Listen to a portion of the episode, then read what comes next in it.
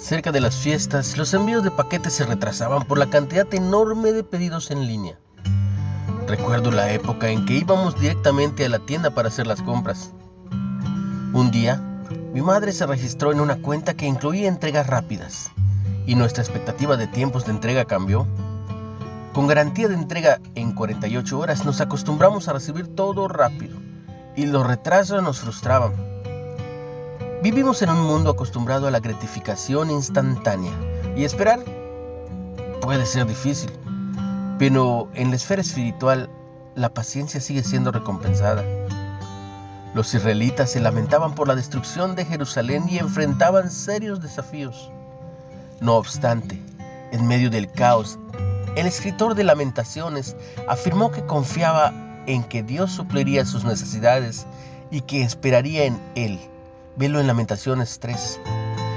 Dios sabe que tendremos a ser ansiosos cuando las respuestas a nuestras oraciones se retrasen. La escritura nos alienta al recordarnos esperar en Dios. No tienen que consumirnos las preocupaciones porque nunca decayeron sus misericordias.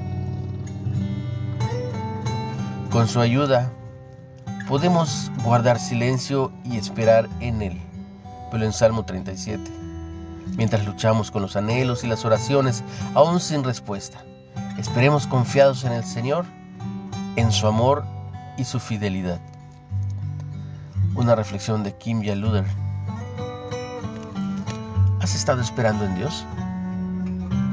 ¿Cómo podrías confiar en su tiempo para actuar? Ten paciencia.